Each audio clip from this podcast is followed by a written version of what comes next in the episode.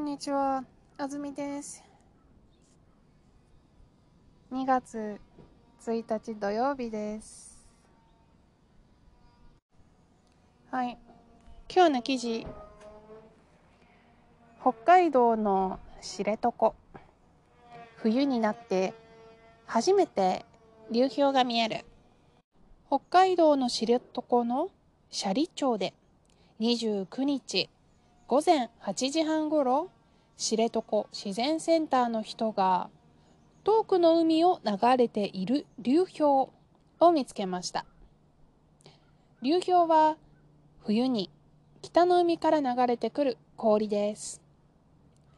知床から流氷が見えたのは冬になって初めてで去年より15日遅くなりました。斜里町にある NHK のカメラでも横に長くなっている流氷を撮りました。センターの人はやっと流氷が見えて嬉しいです。と話しています。気象台も知床に近い網走市で流氷が見えるかどうか調べていますが今年はまだ見えていません。気象台によると知床の海にある流氷がこれから海岸の近くに来るためもうすぐ網走市でも流氷を見ることができそうです。はい。流氷流氷を知ってますか？えっと流氷の説明が最初の文にあります。えっと海を流れているものですね。海を流れている流氷を見つけました。じゃあ海を流れているものでどんなものなのか。次の文に説明があります。流氷は冬に北の海から流れてくる氷です。はい。つまり氷です。えっ、と氷が流れてくるんですね。流氷という漢字はまさにそのもの。を表しています。流、流れる。氷、氷。えっ、と、辞書で調べたら、drift ice とかあったんですけど、floating, floating ice, drift ice。あああれですかね、あの、グレイシャーとか言わないんですかね。グレイシャーは流れないのかなうん、いいや。はい、えー、っと。知床から流氷が見えたのは冬になって初めて。えー、っと、初めて見えましたよ。そしてその後ろ、去年より15日遅くなりました。つまり、毎年見えてる。毎年冬になると知床から流氷が見えるということがなんとなくこの文からわかります。はい。そして次の文。えっ、ー、と、その次の次の文。センターの人はやっと流氷が見えて嬉しいです。と話していました。あの、この鍵括弧、日本語で鍵括弧と読みます、言いますが、やっと流氷が見えて嬉しいです。というのは、誰かが喋ったそのままの言葉ですね。やっと流氷が見えて嬉しいです。と誰かが言ったんです。なので、あのー、ここでは、鍵括弧なんです。えっと、日本語の文章では、誰かの話していたことを説明するとき、誰かが伝えていたことを、えっと、書くとき、えっと、こういうふうにもし言ったことだったら鍵括弧にするというのは一つの簡単な方法ですが一般的にもっとよく行われている方法はセンターの人はやっと流氷が見えて嬉しいと話しています。です。えー、っとこのようにと話しています。と思います。と聞きました。誰かが言ったことを伝える時と話していますというと、パーリコでつなぎますが、との前は、うん、いわゆるショートフォームの文章を作る必要があります。やっと流氷が見えて嬉しいと話していました。はい。何が文から消えたか分かりますね。ですが消えました。ですというのは一つの文の中でその文を丁寧に表すためのアイテムです。なので、あの、基本的には文の最後に出てきます。はい。つまり、とパーティコでつなげた誰かが言ったことは文の途中、途中の要素なので、ですは使いません。違う言い方をすれば、一つの文に、ですは二つありません。ですは一つしか出てきません。もっと言うとですね、一つの文には、です、もしくはますが1回しか出てきません。えっ、ー、と、ですとますが一緒に出てくることもないです。はい。この文が、やっと夕日が見えて嬉しいです。と話しています。と書かれてあるのは、鍵括弧をつけてセリフとして表現されているからなんですね。はい。えっと、もう一つのポイント、やっと。えっと、ちょうど、あの、誰かがですね、質問しているのを見たんです。やっと流氷が見えて嬉しいです。ついに流氷が見えて嬉しいです。どう違いますか？あの、うーん、やっと流氷が見えて嬉しいです。ついに流氷が見えて嬉しいです。やっとという表現の中には、すごく待ってる感じがあります。えっと、もう少し前の文で、去年より15日遅いと言ってますね。この遅いというのと、えっと、リンクしています。15日、もうずっと今か今かと待ってた。だから、やっと流氷が見えて嬉しいんですね。えっ、と、ついにというのは今ちょっと辞書でも見たんですけども、あの、あんまりま、ま、待ちわびているという雰囲気ではなくて、こう、たくさんこう、いろんなことを乗り越えて、乗り越えて、乗り越えて、と、と、到達したところ。そういう時にはついにって言いますね。はい。あの、難しいことをたくさんやって、やって、やって、やっと、はい、この JLPT を合格しました。そういう時に、ついにを使います。はい。えっ、ー、と、やっと流氷が見えて嬉しいです。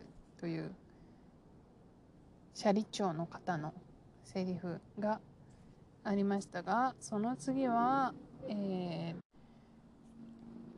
気象台も知床に近い網走市で、流氷が見えるかどうか調べていますが、今年はまだ見えていません。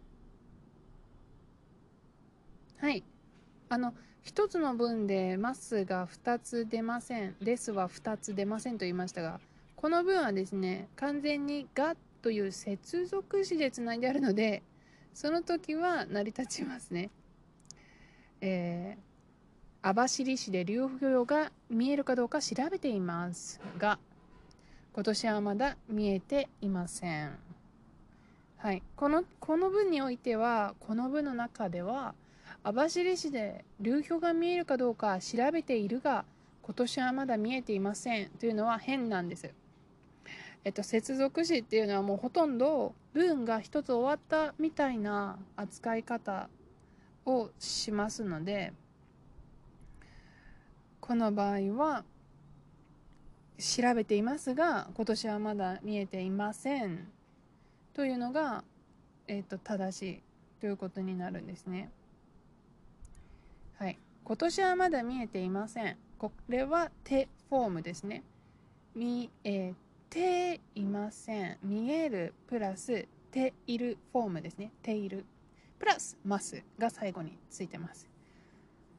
えっ、ー、と、これ、この文で表現しているのは、これから見える予定のはずだということを、うん、なんとなく想像させる。今年はまだ見えてません。見えるはず。というのが想像できます。でもまだは、あの、まだそれが起こってない。えっ、ー、と、It's not happening yet ということですね。はい。最後の文章、知床の海にある流氷がこれから海岸の近くに来るため、もうすぐ網走市でも流氷を見ることができそうです。はい。えっと、この文章はためという言葉でつながっていますね。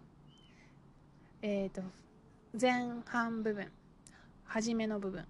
知床の海にある流氷がこれから海岸の近くに来る。そしてためを挟んでもうすぐ網走市でも流氷を見ることができそうです。はい。ですは一番後ろにしか来てません。もし前半にですがついたらどうなるかというと、えっ、ー、と、知床の海にある流氷がこれから海岸の近くに来ますため、もうすぐ網走市でも流氷を見ることができそうです。どうですか皆さん？えっ、ー、と、ネイティブスピーカーにとっては変に聞こえます。ためというのは、と、ですやますと一緒に使えません。変です。はい。がというのが一緒に使えるのに対して、ためというのは助詞なので、接続詞とは違うんですね。はい。えーと、最後の後半部分。網走市でも流氷を見ることができそうです。えっ、ー、と、なぜそうを使ったか。もちろん、誰も見えると約束してくれませんから、もうすぐ網走市でも流氷を見れます。とは言いづらい。そして気象台は毎年網走市で見えるかどうかを調べていてえっ、ー、と普通なら見えるという情報を持ってます。そういう流氷が見えると知ってますね。でも100%ではない。しかし知床を通った流氷が通常知床で見えた後網走市でも見える。順番になってるから知床で見れたってことは網走市でも見える。はいその情報に基づいて網走市でも流氷を見ることができそうです。と語ってるわけですね。はい。えっと、流氷を見たことないんですけども、流氷の時期が遅くなってるっていうのが、どういうですね、事実が背景にあってのことか、というのを、こう、これが原因だよっていうのはすごく難しいと思うんですが、遅くなってるっていうことは溶けるのが遅かったから流れてくるのが遅かったのかなと私は想像するんですけども。うん。でも基本的に氷がたくさん溶けすぎて今困っている。と言われていますね。クライメットチェンジのお話ですが。そう思うとクライメットチェンジの問題と、はい、何だったか覚えてますか？日本語。気候変動の問題とこの流氷が15日つまり半月日本語で半月と言います。なぜなら15日は30日の半分だからです半月遅く流氷が見えたことがどう関係するんだろうな関係しないのかななんてことを考えたりしました。はい。えっと、知床はですね、とても有名な、えっと、おそらくワールドヘリテージだったと思うんですが、世界遺産の公園があったんじゃないかと思います。有名です。で、私も行きたくて調べたこともあります。遠すぎて行けませんでした。北海道という一番北にある町なんですね。でも北海道がすごく広いんです。で、北海道には行ったんですが、そこから知床まで行くのが遠すぎて断念しました。あの、国立公園があるので、飛行機で近くまで行くこともできます。うん。あの、カリフォルニアと一緒ですね。例えばカリフォルニアはサンフランシスコとロサンゼルス間は車で行く人もいますが、飛行機で行く人もたくさんいます。それと一緒で、札幌に住む人や函館に住む人は、知床におそらく飛行機で行きます。はい、そういう場所です。えっ、ー、と、いつか行ってみたいなと思います。今日は知床の流氷の記事を取り上げましたよ。では、また次のエピソードでお会いしましょう。さようなら。